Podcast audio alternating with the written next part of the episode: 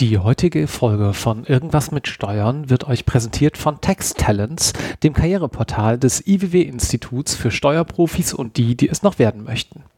Über taxtalents.de können sich sowohl junge Berufseinsteiger als auch erfahrene Fachkräfte über aktuelle Entwicklungen und Trends in der Steuerbranche informieren. Seien es Themen wie Ausbildung, Weiterbildung, Gehälter oder komplett neue Berufsbilder, wie eben Fibutroniker oder Buchhaltroniker. Zudem bietet Texttalents die Möglichkeit, potenzielle Arbeitgeber aus der Steuerbranche ebenso kennenzulernen. Dadurch ist Texttalent sowohl eine hervorragende Möglichkeit, um erste Kontakte in der Branche zu knüpfen und sich auf dem Arbeitsmarkt zu positionieren, als auch sich gezielt über interessante Arbeitgeber und offene Stellen zu informieren und sich über Karrieremöglichkeiten auszutauschen. Vielen Dank für die Unterstützung von Irgendwas mit Steuern und nun viel Spaß mit dieser Podcast-Folge. Ciao!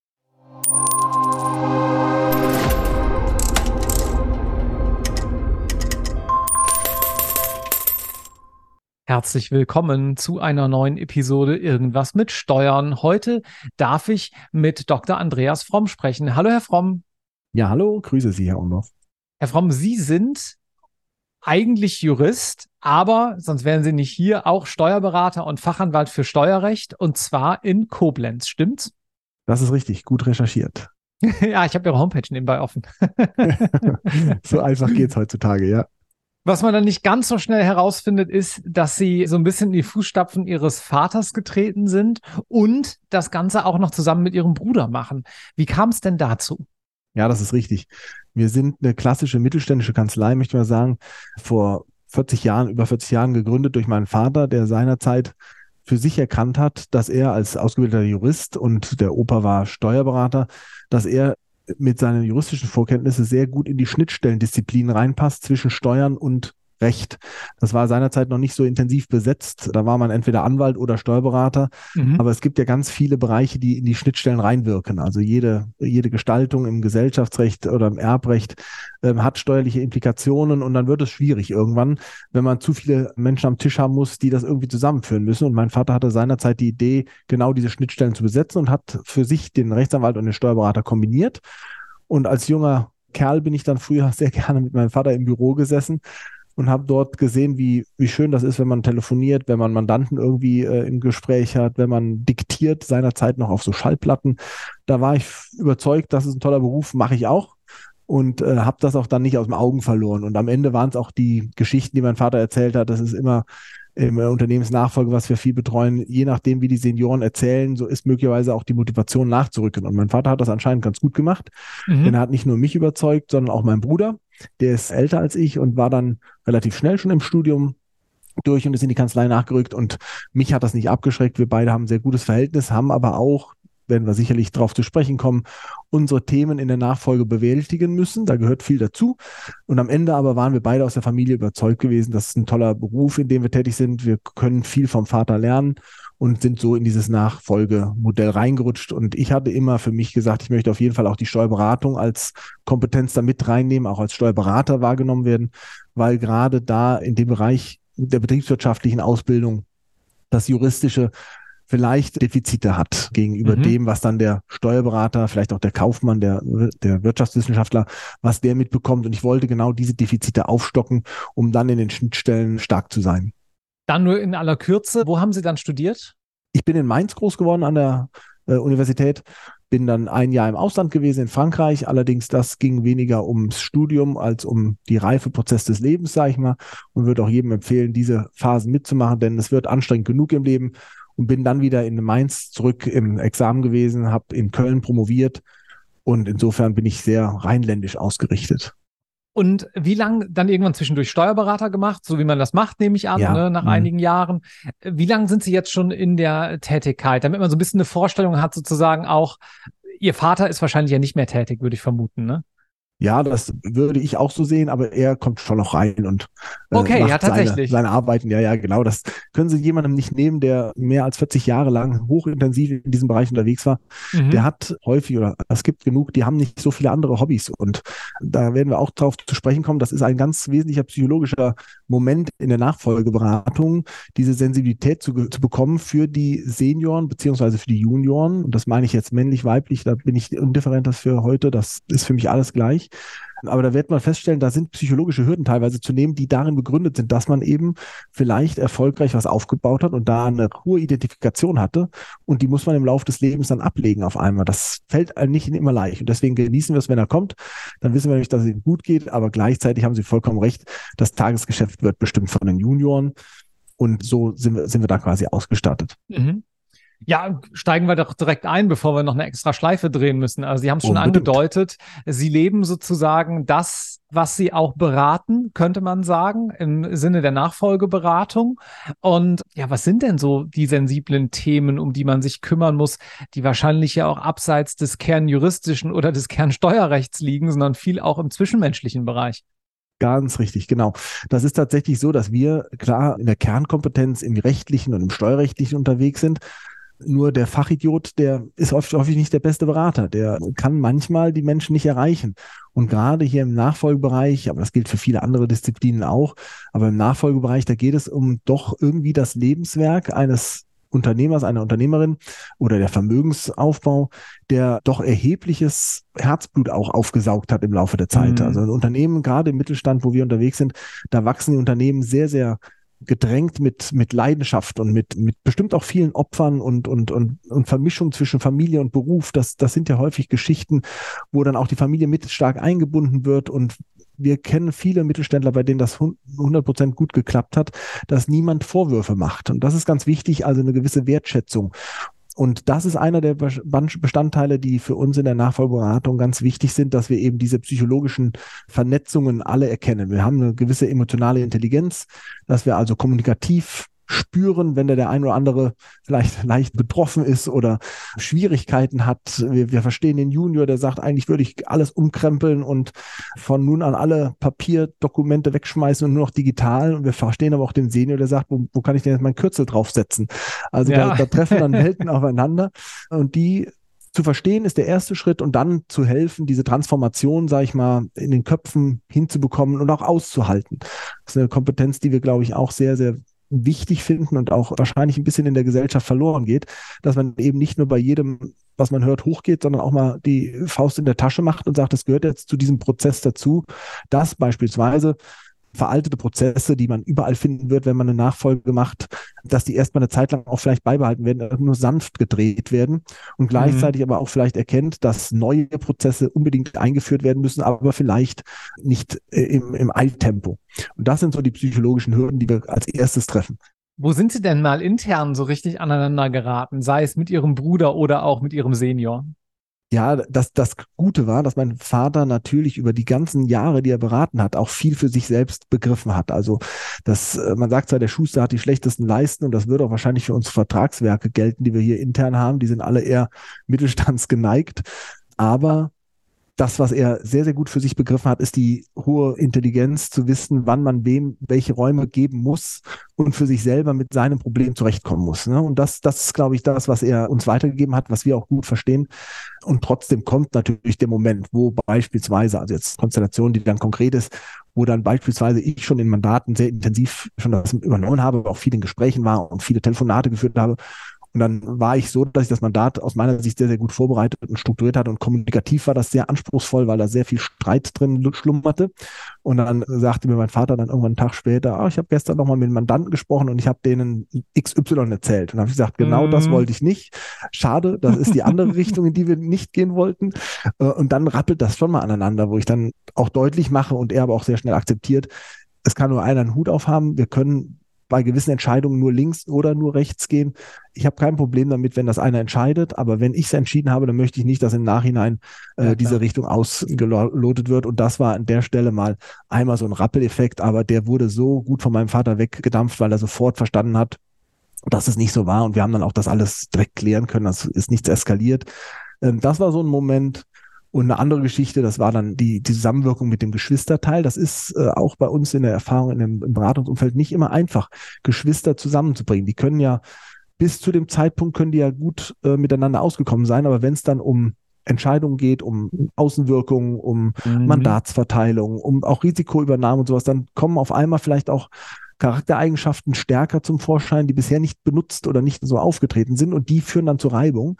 Und mit meinem Bruder habe ich einen sehr, sehr wertvollen Partner an der Seite, der sehr schnell erkannt hat, welche Fähigkeiten ich und welche Charaktereigenschaften vielleicht bei mir sind. Und ich habe umgekehrt bei ihm seine sehr schnell erkannt und akzeptiert als wertvoll für die gemeinsamen, für den gemeinsamen Auftritt.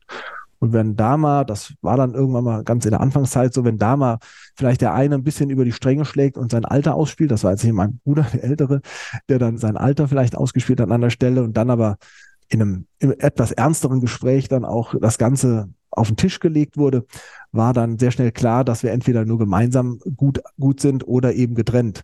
Und da haben wir beide sehr schnell daraus gelernt, dass wir beide zusammen sehr gut sind und unsere Rollen einfach zu akzeptieren haben oder selbst definieren und weiterentwickeln können. Und das klappt super. Aber das mhm. ist immer, da vielleicht nochmal das Stichwort, das ist eine Frage der Wertschätzung und des Aushaltens. Auch zuzulassen, dass jemand anders ist, bis zu einem gewissen Grad. Und da haben wir uns sehr, sehr gut eingeschwungen. Wie groß ist Ihre Kanzlei heute?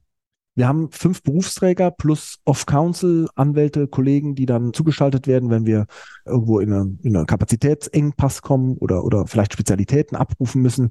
Wir äh, haben dann bestimmt fünf bis zehn Angestellte, da teilweise weil Teilzeit ist, äh, Angestellte, die hier im Sekretariat sehr wertvolle Arbeit leisten und sehr eng für uns die Mandanten betreuen, die die Aktenpflege, Digitalisierungsprozesse vorantreiben, so dass wir uns sehr darauf verlassen können, dass bei uns die Innenorganisation hochkarätig besetzt ist. Und dann haben wir in der Steuerberatung auch nochmal fünf Kräfte, Fachbearbeitung, Geschäftsführung und, und sagen wir so, Assistenten der Geschäftsführung, die dann uns da auch stützen, so dass wir, wenn wir bei der Betriebsfeier zusammensitzen, mit allem drum und dran irgendwo bei 20 bis 30 Leuten sitzen mhm. und sehr harmonisch die, die Abende und die Tage verbringen, ja. Jetzt haben Sie vorhin schon angedeutet, dass ganzheitliche Beratung, und ich sage jetzt mal auch wieder bezogen auf die Kerntätigkeit der Steuerberatung und des Juristischen, dass ganzheitliche Beratung im Vordergrund steht und es eben nicht nur ausreicht, sich in einem Gebiet sehr gut auszukennen, sondern man immer auch links und rechts vieles mit im Blick haben muss. Sie sind ja neben bei sozusagen auch noch äh, in der Juristenausbildung tätig, sind Prüfer im ja. zweiten Staatsexamen, haben Lehraufträge an verschiedenen Universitäten. Das heißt, sie kommen auch sozusagen in vielen verschiedenen Themenbereichen rum, sag ich mal untechnisch. Mhm. Was bedeutet das aber konkret aufs Mandat bezogen? Wie erkennt man zum Beispiel aus Mandantensicht denn eine ganzheitliche Beratung? Das ist eine sehr gute Frage, weil es für den Mandanten wahrscheinlich sehr schwierig zu erkennen ist. Das ist immer das Thema auch für mich jetzt in der Vermarktung der eigenen Kompetenz. Ne?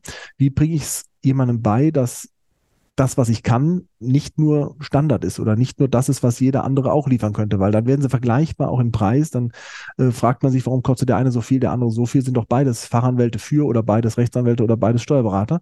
Und deswegen ist das ganz schwierig nach außen zu tragen. Ich glaube, ein Aspekt ist in jedem Fall die Kommunikationsfähigkeit, die, die mhm. äh, daran kann man schon sehr gut erkennen, ob jemand bereit ist, kommunikativ sich auf den anderen einzulassen und auch entsprechende Schnittstellen zu besprechen und zu erkennen, obwohl sie gar nicht angesprochen wurden.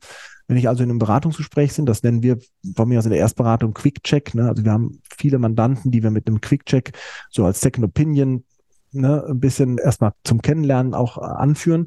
Da ist es für mich schon wichtig, dass ich in dem Gespräch nicht nur das Bedürfnis des Mandanten, wie er es äußert, erkenne, sondern auch das Bedürfnis erkenne, was er nicht äußert. Also die Themen aufgreife. Und da an der Stelle, glaube ich, da erkennt man schon, ob jemand bereit ist, auch interdisziplinär oder, oder ganzheitlich, sage ich mal, sich einzulassen.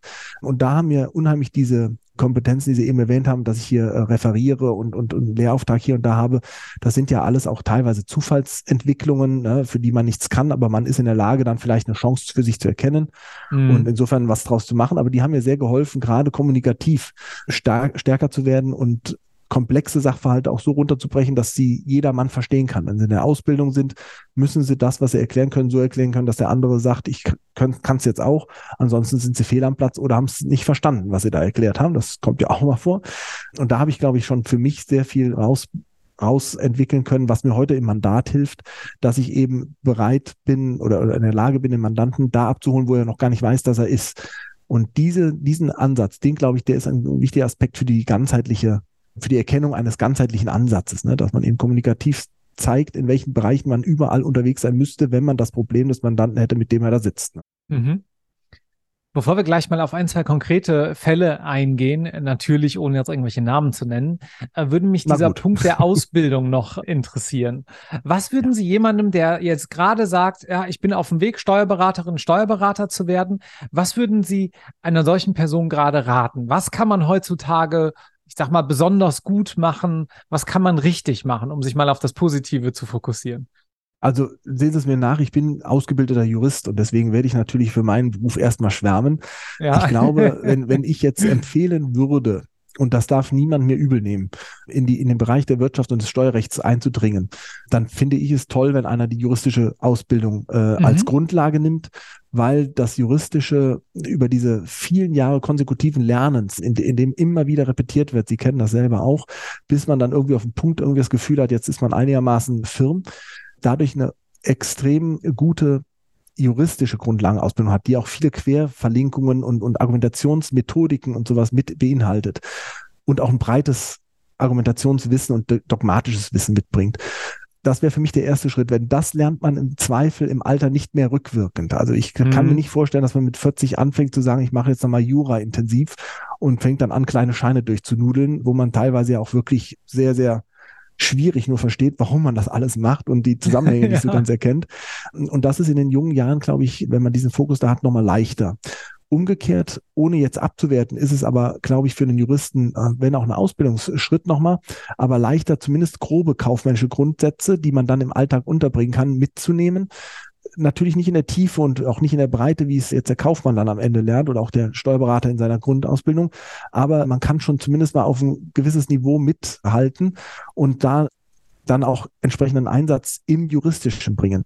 Und diese Kombination, das würde ich jedem empfehlen, der in dem Bereich, den wir hier betreuen, also Mittelstandsberatung, wirtschaftsrechtliche Beratung, das würde ich jedem empfehlen zu sagen, Grundausbildung juristisch, Fundament auch gut legen, nicht sagen wir mal so ein bisschen, das hört man oft so, so ein bisschen abwerten im Nachhinein, auch die juristische Ausbildung, das bringt ja alles nichts, das braucht man alles nichts. Ich bin ganz anderer Meinung, ich glaube, das ist alles sehr, sehr wertvoll, was man da lernt, selbst wenn man nachher die ein oder andere Meinung, die da, oder wie nennt man es immer, diese linke Meinung, rechte Meinung, gerade aus Mitte oder sowas, äh, wenn man das alles nicht mehr im Detail braucht, aber die Methodik, die man dabei lernt und die Differenziertheit, die brauche ich unbedingt. Und auch die Präzision, die ich nachher dann im Alltag einsetzen muss, denn derjenige, der mir auf der Gegenseite sitzt, ist im Zweifel auch einer von denen, die richtig präzise arbeiten. Und jemand, der präzise arbeitet, der steckt mich dann schnell in die Tasche. Und das würde ich nicht gerne wollen. Deswegen eine gute, solide juristische Ausbildung und dann mit dem kaufmännischen Know-how aufgefüttert, mit dem wertvollen Wissen der Steuerberatung, der Betriebswirte, das in die, in die Kombination bringen, dann hat man einen sehr guten äh, Ausgangspunkt für das, was wir hier betreuen. Dann machen wir es mal ein kleines bisschen konkreter. Sie haben mir im Vorfeld verraten, naja, ich habe so einen kleinen Fall mitgebracht, Stichwort missglückte Nachfolge. Was ist denn da schiefgelaufen? Nicht nur einen habe ich. aber, aber das ist genau das. Also das war jetzt tatsächlich ein, eine Situation, wo mal so eine Nachfolge wirklich auch faktisch dann in, in, in Desaster lief. Und wenn ich drüber rede, wird der eine oder andere sagen, genau das ist, habe ich auch schon gehört und gesehen und sowas. Das sind die Fälle, die nicht passieren dürfen. Da war es also so, dass ein, ein Unternehmer mit zwei Kindern, äh, Tochter und Sohn und Ehefrau, ein sehr wertvolles Unternehmen aufgebaut hatte im Laufe der Zeit und zwar eigentlich alles gut gesetzt. Es waren Testamente gemacht, die Gesellschaftsverträge waren gut organisiert. Und jetzt hatte allerdings der Vater irgendwann den Spleen bekommen, das Testament, was mit seiner Ehegattin äh, aufgesetzt war, äh, aufzulösen. Das geht ja in einem gewissen, in einem gewissen Rahmen, kann man das ja widerrufen. Und das hatte der Vater gemacht, obwohl das Testament sehr, sehr abgestimmt war auf die Gesamtsituation. Und mhm. jetzt nimmt er also einen wesentlichen Baustein der gesamten Nachfolgevorsorge quasi, nimmt er raus, und Kann man das konkreter machen, ohne jetzt zu viel zu verraten, dass man. Ja, also das Testament war so geregelt, dass quasi die Ehegattin Alleinerbin wurde mit Vermächtnissen zugunsten der Kinder und vor allem mhm. das Unternehmensvermögen dann auch entsprechend verteilt wurde, so dass das Unternehmen bei den beiden Kindern, die beide im Unternehmen schon erfolgreich eingestiegen waren, hätte super fortgeführt werden können. Ja, okay. So war die mhm. Grundidee. Und die beiden brauchten sich auch, der, die, der Tochter war technisch und der Junior war eher kaufmännisch. Und insofern brauchten die sich auch beide. Und das war super vorbereitet alles. Und jetzt hat der Vater aber gesagt, er wird das nochmal neu überdenken und wird das jetzt geschickter regeln und hatte dann das Testament widerrufen. Dann gab es also quasi keins und dann hat er etwas später noch schnell seinen Sohn als Alleinerben eingesetzt. Okay. Warum mhm. auch immer. Diese Begründung, die haben wir nachher nicht mehr rausgekriegt, denn er hat den, den, den Folgetag schon nicht mehr überlegt, lebt sozusagen. Ne? Er verstarb also sehr unverhofft und wahrscheinlich auch aus seiner Sicht nicht gerechtfertigt früh aber so ist das nun mal bei, beim Tod. Der kommt dann, wenn man nicht brauchen kann. Und jetzt war es so passiert, dass eben jetzt der Sohn zum Alleinerben wurde und alle anderen geprellt waren. Alle anderen waren enttäuscht in dem, was da kommen sollte. Und jetzt mhm. passiert nur auch hier rechtlich einfach passieren Dinge. Wenn einer Alleinerbe ist, dann entstehen Pflichtteilsrechte, dann entstehen Zugewinnausgleichsansprüche, dann passiert irgendwas in der Gesellschaft. Ne? So, das ganze Desaster jetzt führte dazu, dass jetzt auf einmal hohe Liquiditätsbelastungen im Raum standen zwischen den Beteiligten. Ne? Da mhm. war die Ehefrau, da war die Tochter, da war der Sohn und zwischen den allen wurden jetzt auf einmal große Beträge geschoben. Und wir hatten aber eigentlich ja so wäre jetzt die optimale Nachfolge gewesen, einen immobilen, nicht fungiblen Unternehmenswert, den möchte man nicht in Liquidität abfließen lassen. Ne? Ja. Der ist langfristig angelegt. Und in dieser Konstellation und in diesem Dilemma, da habe ich schon quasi den Vorwurf jetzt gesehen an den Senior, sowas darf man nicht provozieren. Und als wir dann ins Mandat kamen, wir kamen also für die Tochter und für die Mutter ins Mandat, dann hieß es erstmal nur, es geht um erbrechtliche Themen, nämlich Pflichtteilsgeltendmachung und, und so weiter. Und wie es so oft ist in Streitigkeiten, wenn ich jetzt ein Unternehmen im Pflichtteil bewerten muss, dann wird mir der Unternehmer sagen, das ist nichts wert. Das, das, liegt in der Natur der Sache, dass, dass ich da die Werte natürlich irgendwie kleinrechne und alle Risiken in alle Bewertungen reinhaue und die Chancen quasi äh, ignoriere. Mm, und logisch. entsprechend war es schwierig in dem Mandat, weil natürlich die Werte erstmal blöd aussahen und die ganzen äh, Enttäuschungen noch nicht mal mit Entgelt, quasi Pflichtteil, irgendwie entgolten wurden. Und da haben wir aber, weil wir vielleicht auch eben einen Ansatz fahren, strategisch und kreativ zu beraten, nicht das, das Bedürfnis des Mandanten aus dem erbrechtlichen Aspekt in den Vordergrund rückt, sondern wir haben überlegt, an welchen Stellen vielleicht auch Stellschrauben sind, die uns im Gesamtpaket, also gesamt, ganzheitliche Beratung wieder hier, möglicherweise viel mehr wert sind und sind dazu gekommen, weil die Kinder auch schon alle beteiligt waren im Unternehmen und die Ehefrau auch schon beteiligt war, sind wir dazu gekommen, dass wir den ganzen Streit aufs gesellschaftsrechtliche Feld schieben. Und im Gesellschaftsrecht kann man schon erheblichen Druck machen mit Gesellschaftsversammlungen, Haftungen des Geschäftsführers, Abberufungen und sowas. Das waren jetzt Techniken aus dem Gesellschaftsrecht. Und die haben wir alle dann auf einmal an Bord, an Bord gehabt.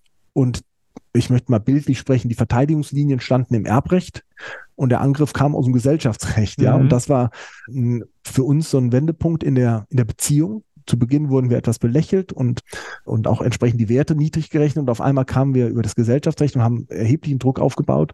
Und dann fing die Kommunikation auf Augenhöhe an. Ne, dann haben wir auf einmal über echte Werte gesprochen, über echte Abfindung und über echte Wertschätzung auch weil die Bedrohung auf der gesellschaftsrechtlichen Ebene maximal war. Ne? Es gab da ja. also persönliche Verhaftungen, Verpflichtungen. Sie können sich vorstellen, so ein Unternehmen baut sich nicht nur über Eigenfinanzierung aus, sondern auch über Fremdfinanzierung. Und da waren auf einmal Bürgschaften im Raum und die, die persönliche Vermögenslage des Alleinerben wurde immer schlechter. Ja?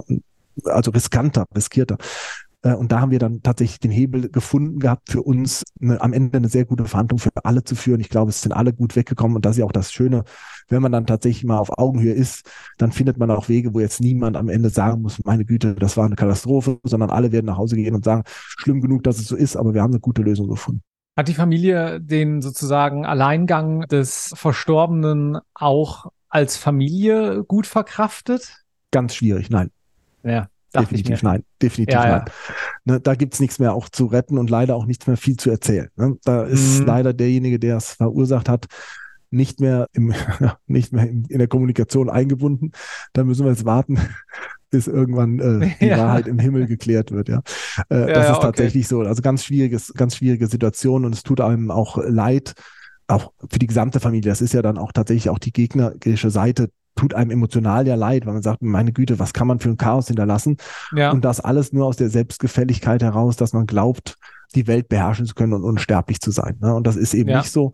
Das ist für uns ganz wichtiger Ansatz. Wir müssen das Risiko ernst nehmen und dann hoffen, dass es nicht eintritt. Aber wenn wir das Risiko ernst nehmen, dann kann man wenigstens Vorkehrungen treffen, damit nicht nachher andere das Leid auslöffeln müssen, was man selber vielleicht verschuldet hat. Gell? Aber hat man da groß, ich sag mal, das ist ja so eine Patriarchengeschichte, wenn man ja. so möchte. Hat man da irgendwo noch Mittel, außer natürlich im Rahmen einer vorweggenommenen Erbfolge irgendwie das schon zu regeln und zu Lebzeiten zu übertragen. Hat man sonstige Wege, das zu verhindern? Wahrscheinlich nicht besonders, oder? Doch, es gibt ganz, also ich glaube, dass auch hier wieder natürlich auf die individuellen Charaktere ankommt, die da beteiligt sind. Also eine ganz, sag ich mal, das, was Sie jetzt nennen, patriarchalische Struktur, wenn die extrem ausgewachsen ist, dann wird es schon schwierig. Also wenn jemand mhm der eine One and Only und ich kann alles und ich höre auch nicht mehr zu und wir sind im Narzissmus irgendwo unterwegs, ja, dann ich weiß auch nicht, ob dann überhaupt noch ein Berater eine Rolle spielen wird, allgemein. Ich meine, wir haben es ja in Amerika gesehen, welche, welche Qualität ja. dann der Berater noch hat, wenn da einer durchknallt. Also insofern glaube ich, dass das ist tatsächlich dann in den Grenzfällen nicht mehr möglich. Aber bis dahin und unter dem, was ich jetzt kennengelernt habe im Mittelstand, sind doch sehr, sehr viele tolle Menschen dabei, die sicherlich ihre, ihre Charaktereigenschaften haben, auch bestimmt auch Alpha gesteuert sind und, und, und selbstbewusst und haben ja auch viel erlebt und trotzdem aber sehr reflektiert sein können. Und da können wir schon viel helfen. Gerade weil wir viele Geschichten kennen, weil wir viele Geschichten gesehen haben. Äh, da weiß man, oh, das ist was, was ich spüre, was ich tatsächlich nicht möchte.